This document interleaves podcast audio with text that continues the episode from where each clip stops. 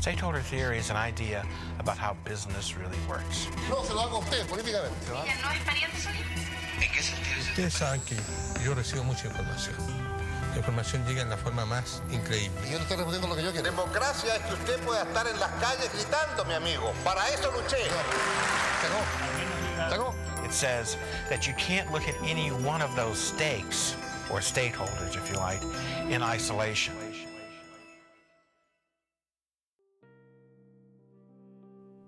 Bienvenidos a un nuevo episodio de Stakeholders.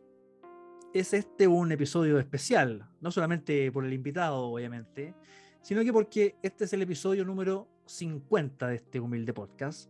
Y para una ocasión especial, un invitado especial.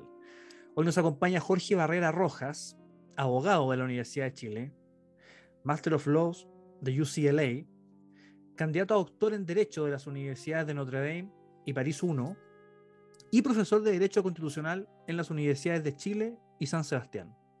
Jorge, bienvenido a Stakeholders. Muchas, muchas gracias, Sebastián, por la invitación a, a, tu programa.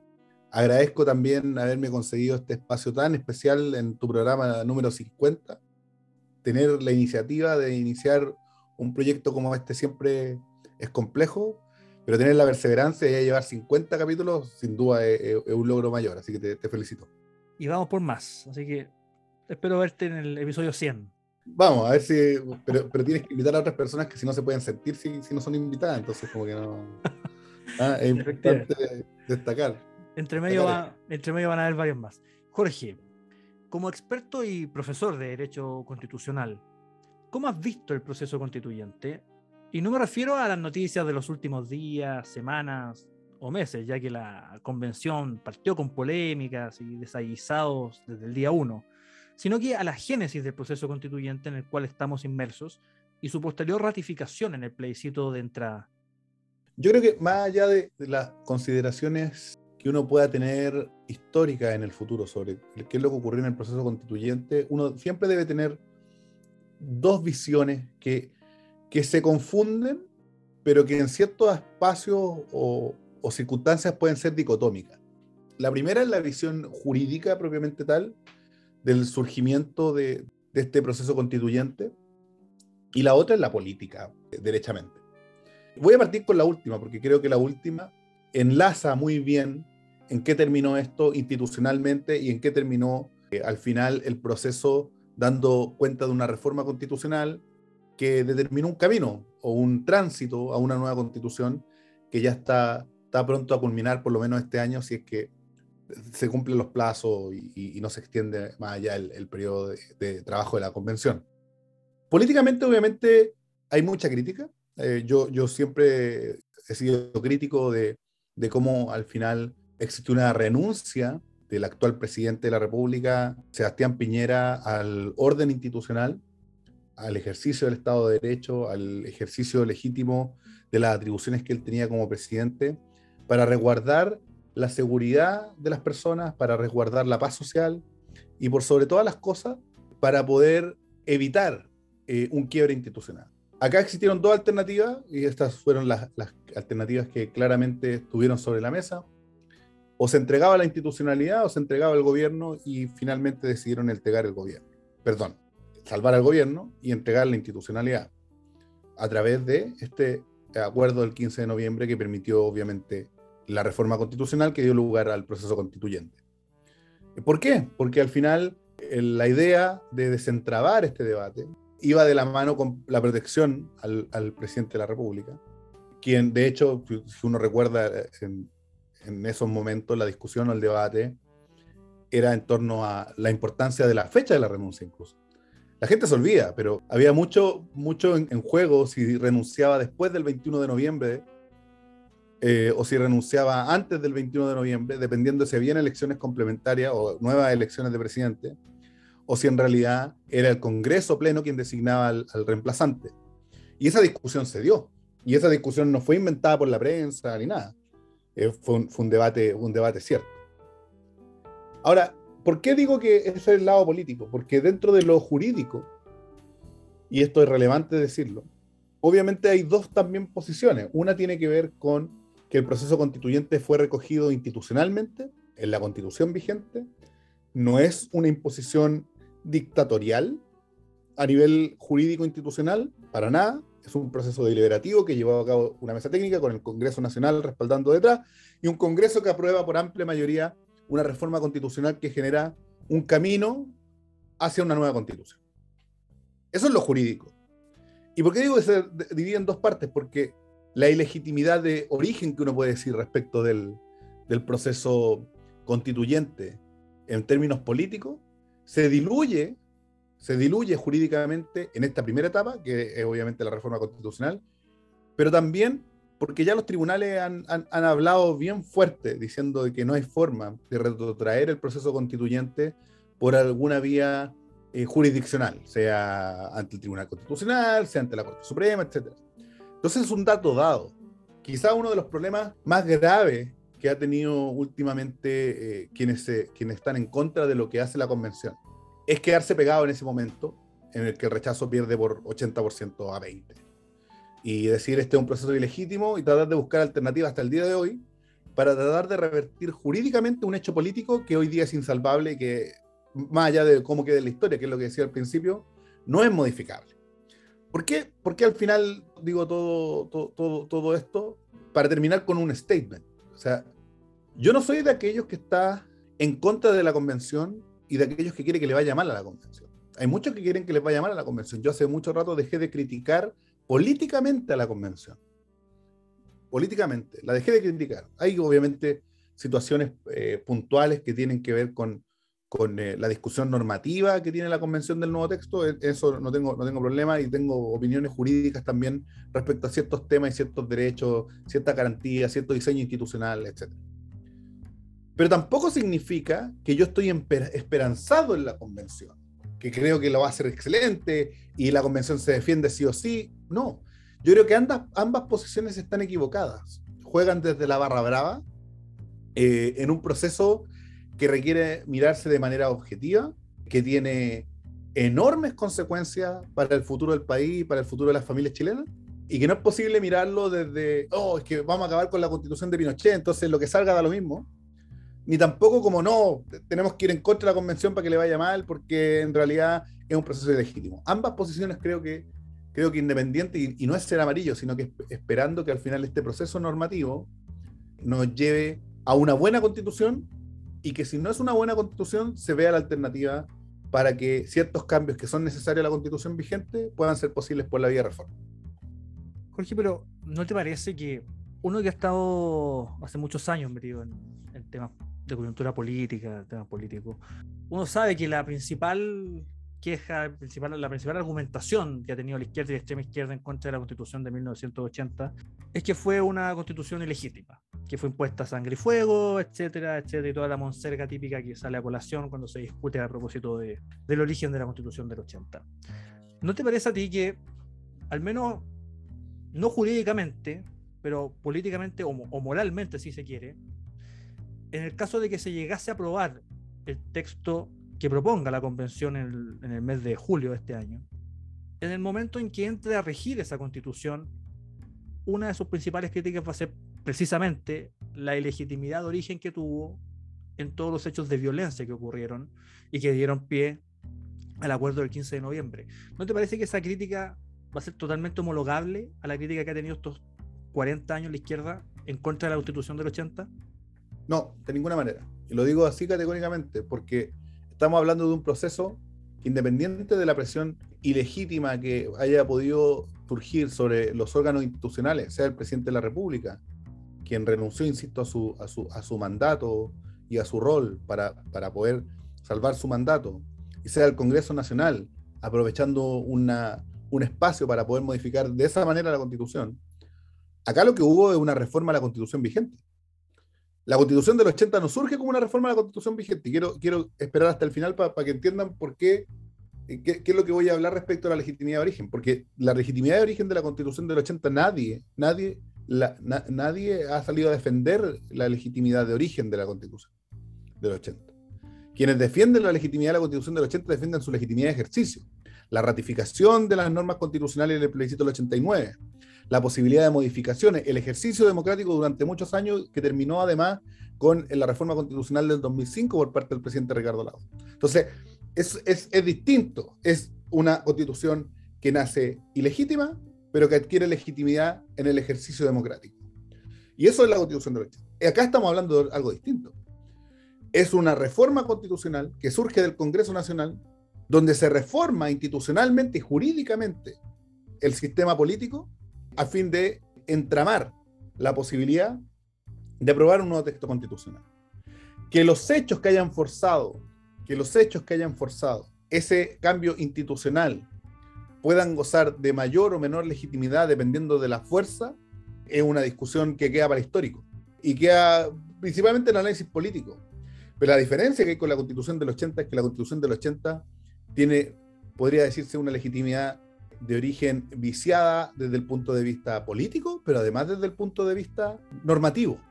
Es una constitución que nace de cero, sin modificar la constitución vigente. La constitución vigente, la constitución del 25 pierde eficacia el 73, el 12 de septiembre de 1973, se dictan recién ciertas actas constitucionales durante ese periodo, para terminar en un plebiscito el, año 80, un plebiscito donde no existían obviamente órganos que, que pudiesen regular dicho plebiscito, y más allá de el texto normativo y, y, y, y, obviamente la técnica utilizada por el constituyente del 80, la cual es absolutamente más exquisita que la técnica utilizada por esta convención, de todas maneras, la verdad es que la discusión sobre la legitimidad de la, de, de, de la constitución del 80 hoy día no, carece de sentido precisamente por la validación en el ejercicio democrático.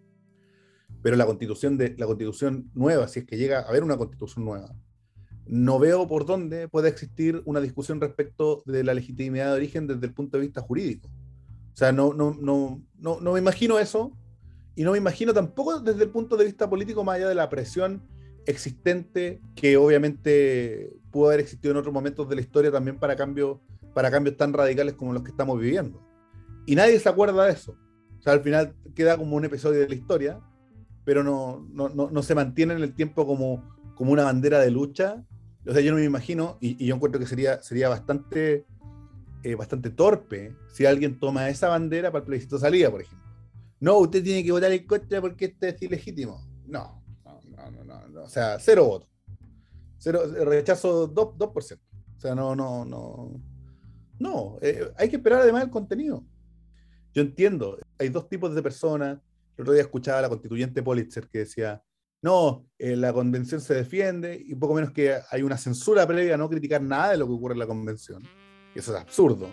O sea, yo puedo criticar lo que quiera y tengo y cuento con, con la libertad para evitar la censura de quien quiera y el presidente electo y el presidente saliente y quien quiera puede opinar del contenido de la convención de todas maneras porque es un poder que está contenido en la constitución vigente y por lo tanto se rige por el ordenamiento vigente. Le guste a quien le guste. Entonces, yo no creo, no, no, no asimilo el debate de la constitución del 80 respecto a la legitimidad de origen con, con, esta, con esta constitución. Lo que hay que esperar que es lo que ocurre en el ejercicio. O sea, qué, qué es lo que termina saliendo además en el texto cuáles son los derechos fundamentales que, que, pueden ser, terminar siendo eliminados, vulnerados de su rango constitucional, etc. Eh, eh, eso, eso es lo que hay que esperar. Lo, lo, demás, lo demás hay que dejárselo a los historiadores y, y, el debate, como tantos periodos de historia, tanto entre, mientras los que dicen que Carrera fue un dictador y los que dicen que O'Higgins es un dictador, tiene cero relevancia para efectos jurídicos normativos de lo que fue la historia de Chile. Entonces, como queda lo mismo. Y ahora más, más acorde a lo que ha sido la coyuntura política noticiosa de estas últimas semanas, ¿qué tan parecido las normas que se han estado aprobando en la Convención Constitucional y, más importante aún, las que se han estado rechazando? Ahí, a ver, eh, eh, buena la distinción que, tú haces, Sebastián, porque, porque al final esto, esto se va a jugar como partimos de cero de una hoja en blanco. Mucho de lo que está en juego está en, en, la no aprobación de normas, más que en la aprobación de ciertos textos que puedan ser eh, dañinos para la democracia, etc. Dentro de los textos dañinos para la democracia, yo creo que, que además pueden forzar eh, un, un, plebiscito más reñido, en el caso de que se apruebe alguna norma que establezca el Estado laico. Se ven, se vislumbran posibilidades de que, los votos están para una norma así, que significaría el, desapego, el desapego de la religión a, la actividad estatal, no, no como Estado confesional, porque Chile no es un Estado confesional, Chile es un Estado aconfesional pero que promueve activamente eh, la libertad y la participación religiosa y la manifestación de todas las creencias. Y por lo tanto, eh, ser un Estado laico significaría neutralidad absoluta, prohibición al final de involucrarse en, en dichas actividades. Yo estoy preocupado por, estoy preocupado por los jueces, estoy preocupado porque creo que hay, creo que hay una, una, una especie de intento de, de deseste- deses- desestabilización del sistema judicial eh, activamente. Eh, Confunden, confunden eh, la mala que ciertos constituyentes tienen a los jueces como personas que han cometido ciertos actos que no les gusta a la convención, con la protección del bien superior que al final contar con una justicia independiente e imparcial. Entonces, por proteger ciertos jueces, o dañar a ciertos jueces, están cometiendo un error garrafal que tiene que ver con, la, imposibilidad de tener fueros, con eh, esto de, de términos agotados que impiden, obviamente, un ejercicio, eh, adecuado de la justicia en- durante el tiempo. Habían propuesto incluso eh, el corte de remuneraciones en algunos casos, tengo entendido, respecto a los jueces. Eh, medidas disciplinarias, una comisión que examinara disciplinariamente a los jueces.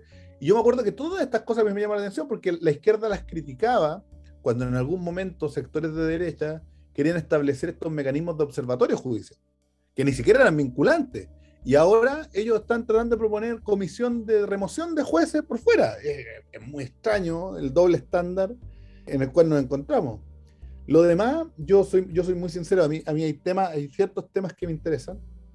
He sido, he sido muy claro en eso. Tienen que ver con, con el tema de Estado y religión, libertad de creencia, libertad de conciencia y derecho a la educación, que para mí va muy vinculado junto con, con la libertad de enseñanza. Y todos los demás temas, para mí son discutibles, principalmente la forma de Estado, parlamentarismo, hay opiniones por un lado y otro. Yo no voy a opinar, porque además no soy experto en esas materias. Y en materia de derechos fundamentales, hay ciertas preocupaciones a, a- lo, que, a lo que ocurre respecto de la propiedad sobre bienes incorporales, es algo que, algo que, que- se vislumbra principalmente como vulneratorio de ciertas garantías que ya existen, que están en el patrimonio de las personas o que se denominan derechos adquiridos, que son aquellos derechos que se adquirieron durante la vigencia de esta constitución y que pueden ser deprivados en, en un nuevo texto, y cuál va a ser la situación intermedia entre ellos. Eso es interesante poder discutir cómo van a actuar los jueces también respecto de ese texto, de esa interpretación de derechos adquiridos bajo un régimen anterior, bajo la vigencia de una nueva constitución. Pero eso, yo, yo, yo creo que, el problema va a estar en la segunda parte de tu pregunta. El problema va a estar en la segunda parte de tu pregunta. Esto es en las normas que no van a alcanzar el mínimo de 103 votos para, para poder ser aprobadas, eh, más allá de, de- de- de un puñado de disposiciones que sean aprobadas, excepto con excepción obviamente del Estado laico, que puedan ser, significar o ser más, más dañinas para la ciudadanía. Jorge, ¿cómo debe ser un tribunal constitucional? ¿Debe ser como el alemán, como el español, como el chileno tal cual está hoy, o en alguna modificación? Y te lo pregunto porque desde hace años el Tribunal Constitucional ha estado cuestionado, principalmente por la izquierda y la extrema izquierda, refiriéndose a él como una tercera cámara, que anularía o vetaría todos los avances logrados por estos sectores en el Congreso Nacional ese mantra finalmente estaría surtiendo efecto, ya que si algo ha quedado relativamente claro durante, este proceso constituyente, es que el TC va a desaparecer o al menos será reformulado drásticamente. Entonces, ¿cuál es tu opinión de cómo de- debería ser un tribunal constitucional? No- Nosotros, pa- para contestar esa pregunta, debiésemos retrotraernos a, a qué tipo de control constitucional queremos de las leyes.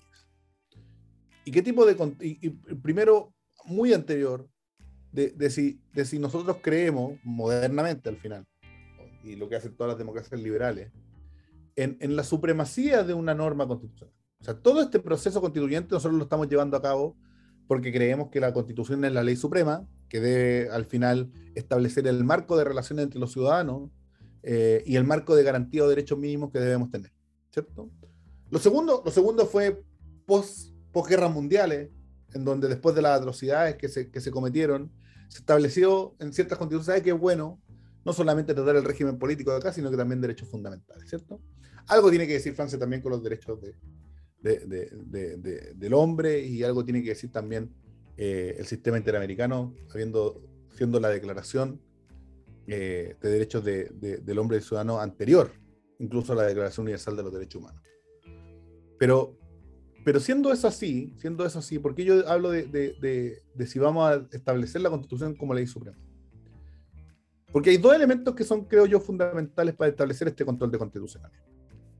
Lo primero es que si yo creo que la ley, si yo creo que la ley eh, es lo relevante eh, y no la constitución, es decir, el ejercicio escalonado y, permanente del Congreso Nacional en la creación de normas es superior a lo que diga la constitución, no necesito una constitución. Lo primero no necesito. Necesito que, que- nada, que solamente exista el Congreso, ¿cierto? Eh, y eso se llama supremacía parlamentaria, que existió por mucho tiempo en Chile. Si yo, en cambio, creo que debe existir una norma que esté más allá de las mayorías circunstanciales eh, establecidas en el Congreso, y que el Congreso no puede modificar tan periódicamente este texto porque debe ser más o menos permanente, permanente, que no significa perpetuo, o sea, puede ser modificado, pero no, no, no, no eh, sistemáticamente en el tiempo. Entonces yo tengo que establecer a alguien distinto al que establece la ley, distinto al que establece la ley, para poder hacer control de la ley, es decir, para establecer este juego de sumisión de la ley a la constitución. Quien dicta la ley es el legislador. En este proceso complejo que tenemos nosotros, en donde participa el- Ejecutivo, ¿cierto? En algunas leyes donde hay iniciativa exclusiva, y donde en algunas incluso participa el Poder Judicial, que tienen que ver con las normas de atribuciones del Poder Judicial, ¿cierto? Ese, proceso termina en una ley. Para poder controlarlo, para poder controlar y determinar si la ley se eh, está dictada conforme a la Constitución, parece ser, y al menos, al menos yo soy supersticioso en eso, parece ser que es inapropiado que sea el propio legislador quien determine si su norma es constitucional. Y yo requiero un organismo externo, sea Corte Suprema, sea Tribunal Constitucional, sea Corte Constitucional, pongámosle el nombre que queramos, pero no puede ser el mismo órgano que redacta la ley quien deba examinar el control si la norma está conforme a la Constitución. Que era una propuesta que presentaron hace, hace unos días los convencionales Atria y, y Baza, que señalaba junto con el convencional Vieira que, eh, ¿cómo se llama? Que el control, para, para el control represivo, eh, erga omnes, esto es con efectos generales, o sea, la, la anulación constitucional de una ley, la declaración de inconstitucionalidad, para, con, con efectos generales, solamente la podía hacer el Congreso al final. Pasaba por la Corte Suprema, pero el Congreso solamente decidía si la eliminaba o no la eliminaba. Eso al final es dejar su, su- supremacía parlamentaria por sobre supremacía constitucional. Entonces, ya habiendo pasado eso, ya, viendo, ya teniendo claro que eh, es razonable, y esto lo ha dicho también la Comisión de Venecia, que es un órgano consultivo de- de- del Consejo de Europa principalmente, y lo ocupan los distintos países cuando desarrollan sus procesos constitucionales, en un orden o en un Estado democrático y constitucional de derecho, es necesario y esencial que exista supremacía constitucional, que exista sumisión del Congreso a la Constitución, así mismo como los otros poderes. Ahora, dentro de esto puede existir pluralismo constitucional, ¿cierto? O sea, esto significa los países son libres de elegir, como elige Estados Unidos, que sea la Corte Suprema la que determine la inconstitucionalidad de la ley. O pueden existir cortes constitucionales, tal como lo inventó Alemania, ¿cierto? Eh, a nivel de control de constitucionalidad. Sin embargo, sin embargo, eh, nosotros no debemos olvidar que nosotros tenemos historia en esto. Sin perjuicio de que hay algunas causas del Tribunal Constitucional que han sido criticadas públicamente, más políticamente que jurídicamente, la verdad es que nosotros tenemos una historia desde la Constitución del 25 en adelante, en donde fue la Corte Suprema la que se encargó, por ejemplo, del conocimiento de las inaplicabilidades por inconstitucionalidad. Para quienes nos están escuchando, la inaplicabilidad por inconstitucionalidad es una acción en virtud de la cual las partes eh, presentan una cuestión de constitucionalidad, en este caso era ante la Corte Suprema, ante la reforma del 2005, ante la Corte Suprema, para que declarara inaplicable un precepto legal, una norma legal, solamente al caso concreto. No tenía efectos generales, sino que solamente al caso concreto. En los últimos 10 años, antes de la reforma del 2005, eh, solamente se acogieron 10 de esas acciones. 10 de más de 1.600. Por una razón muy simple, porque quien tiene el mandato de sumisión a la ley común en un sistema donde existe jurisdicción común, como es la Corte Suprema, es la propia Corte Suprema. Entonces, la, corte, la propia Corte Suprema, que está mandada a aplicar una ley para un caso concreto, tiene que declararla inconstitucional. Y eso es muy complejo para un sistema, para un sistema concentrado de todo. O sea, al final, lo que debiese existir, y que lo demostró la práctica constitucional en Chile, que sirvió, y ha servido, porque la inaplicabilidad sirvió de todas maneras, es que más allá de ciertos elementos que puedan ser modificados en el Tribunal Constitucional, la composición, el número de miembros, la competencia para darle más competencia, por ejemplo, en cuestiones contenciosas administrativas, han pensado en muchas cosas de cómo reinventar el TC. La verdad es que es necesaria la existencia de una Corte Constitucional, y eso sí también lo he dicho, el, ¿cómo se llama? El, eh, la, la, la, Comisión de Venecia, eh, para poder salvaguardar de manera específica eh, y con la especialización requerida las cuestiones de constitucionales. y yo por lo mismo, tú me dices, mira, es que puede que el Tribunal Constitucional se vaya. No sé qué va a pasar con el Tribunal Constitucional. Yo no veo ánimos de, de eliminarlo ya a esta altura sí veo de, reformarlo y de reformar ciertas acciones de control. Pero no veo ánimo de eliminarlo. Vamos a ver qué es lo que va a pasar. Eh, yo tengo entendido que la bancada socialista tiene, ánimo de, mantener el Tribunal Constitucional más acotado y, o quizás entregarle ciertas alternativas de, control eh, contencioso administrativo. Pero no, no veo ánimo de eliminarlo. Jorge, tú te has especializado en, obviamente, en derecho constitucional, administrativo, electoral, pero con un especial interés en materias de libertad religiosa, como recién nos acabas de contar. ¿Cuál es el estado de la libertad religiosa en Chile y en, Latinoamérica en general?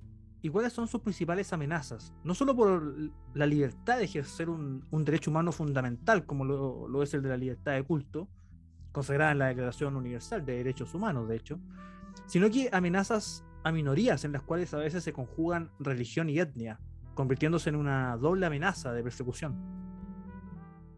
Eh, lo que pasa es que acá yo, yo hace muy poco eh, expuse en un simposio acá en la Universidad de Notre Dame sobre un paper que escribimos con la profesora Ana María Celi respecto a eh, persecución religiosa en, Latinoamérica.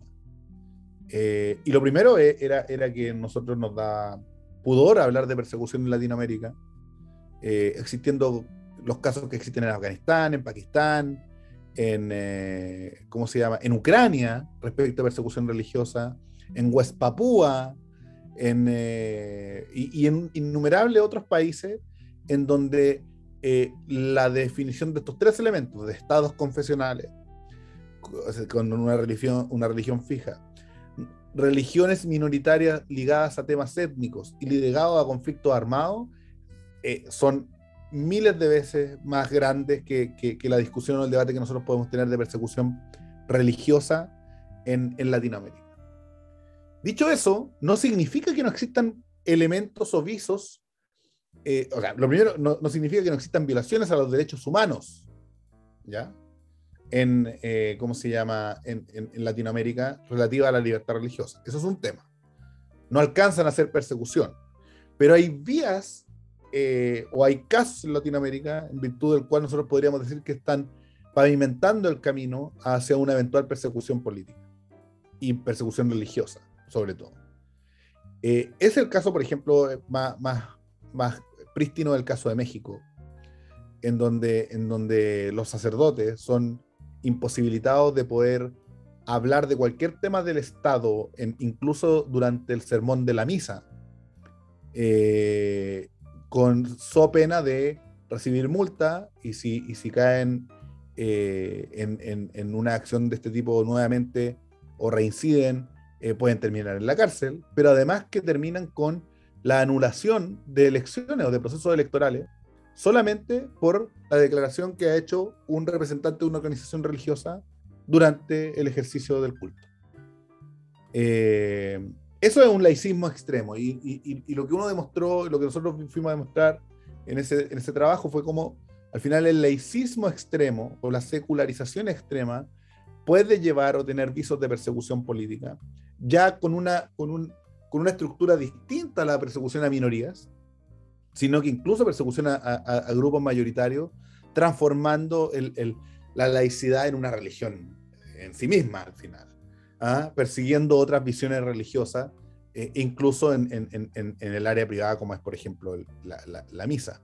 Ahora, no nos extraña de México, México es un, país que, persiguió a los sacerdotes de, de distintas religiones, principalmente a la católica, por muchos años, luego de, lo que ocurrió en 1917.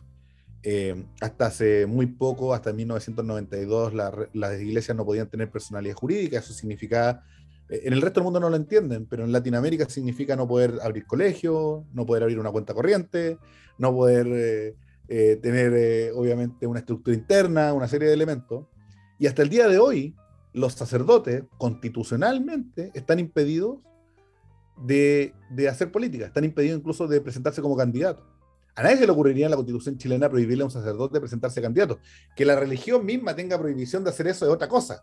De ahí a que el Estado le prohíba a una persona por, el ejercicio de su culto no poder, ministerio de cualquier religión, incluso mi pastor evangélico, ser candidato, me parece, me parece una locura. Eh, y eso nosotros tratamos de llevarlo eh, a Chile para mostrar que al final el extremo secularismo, el extremo laicismo o, la visión de Estado laico puede llevar en, un contexto late- latinoamericanista como el chileno a casos similares, a casos similares, similares en torno a la, interferencia que tienen eh, la religión incluso en el espacio público, eh, pero también en el espacio privado, eh, la omisión que hace el Estado de Chile respecto a los ataques a iglesias y la quema de iglesias en el sur, y así un, un eterno etcétera, que son violaciones por omisión, por lo menos respecto de la libertad religiosa cuando son de manera sistemática centros religiosos. No todo, no todo acto, no todo acto, eh, como, independiente que uno esté en contra de cierto acto, no todo acto eh, en el contexto religioso es una vulneración de la libertad religiosa. Se acordaba la otra vez Ana María Celi, lo decían en, la presentación, de un sacerdote que mataron en la catedral. Eh, ese sacerdote que lo mataron en la catedral fue asesinado por una persona que tenía problemas, mentales. No fue un ataque a la libertad religiosa. O sea, no fue un contexto religioso cuyas motivaciones eran atacar la religión católica. Eh, y lo mismo pasa, que hay veces gente que lo confunde. Yo soy una persona, quienes, lo- quienes me conocen, contraria, por ejemplo, al aborto. Pero, pero hay ciertos elementos del aborto que son temas de libertad religiosa, como por ejemplo la objeción de conciencia, como por ejemplo la libertad de expresión respecto de mi posición contraria al aborto. Pero el aborto en sí es una posición que, que está estructurada en base al derecho a la vida, no en base a la libertad religiosa. Eh, y creo que es un error tratar de, establecerlo o, o, tratar de marcarlo dentro, dentro de la libertad religiosa cuando es un tema distinto, independiente de estos temas llamados valóricos, lo mismo, lo mismo el matrimonio, depende, depende, porque una cosa es la concepción de familia que tú tengas y lo puedes ver desde el punto de vista religioso y otra cosa es eh, si te obligan como religión, como comunidad religiosa a casar personas del mismo sexo el día de mañana en el contexto privado en que se maneja o se desenvuelve tu propio culto religioso. Son cosas distintas, son cosas distintas. eh, y claro, estos matices muy pocas veces son tratados en espacios como incluso la Convención Constitucional y, y- y cuesta eh, ver que, que vaya a existir espacio para, para estas sutilezas con los votos que se requiere para que se apruebe. O sea, estás juntando los votos así chaucha por chaucha para parar los pilotes.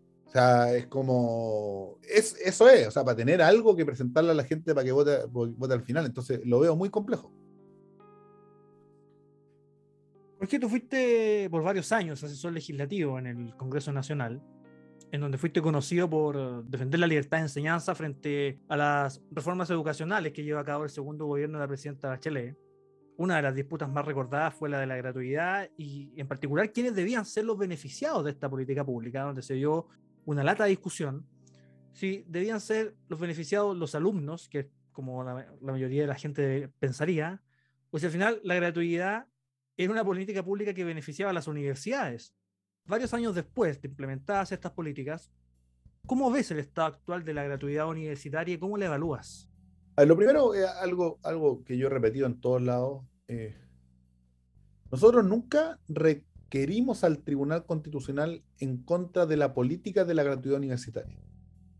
Nosotros lo que hicimos fue requerir al Tribunal Constitucional porque los requisitos que se establecían para los estudiantes, para los estudiantes, eran discriminatorios dependiendo de la institución a la cual asistían.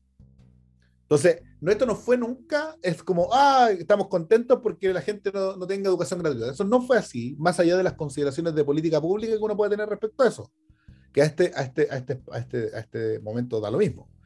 Eh, y el tribunal no encontró la razón.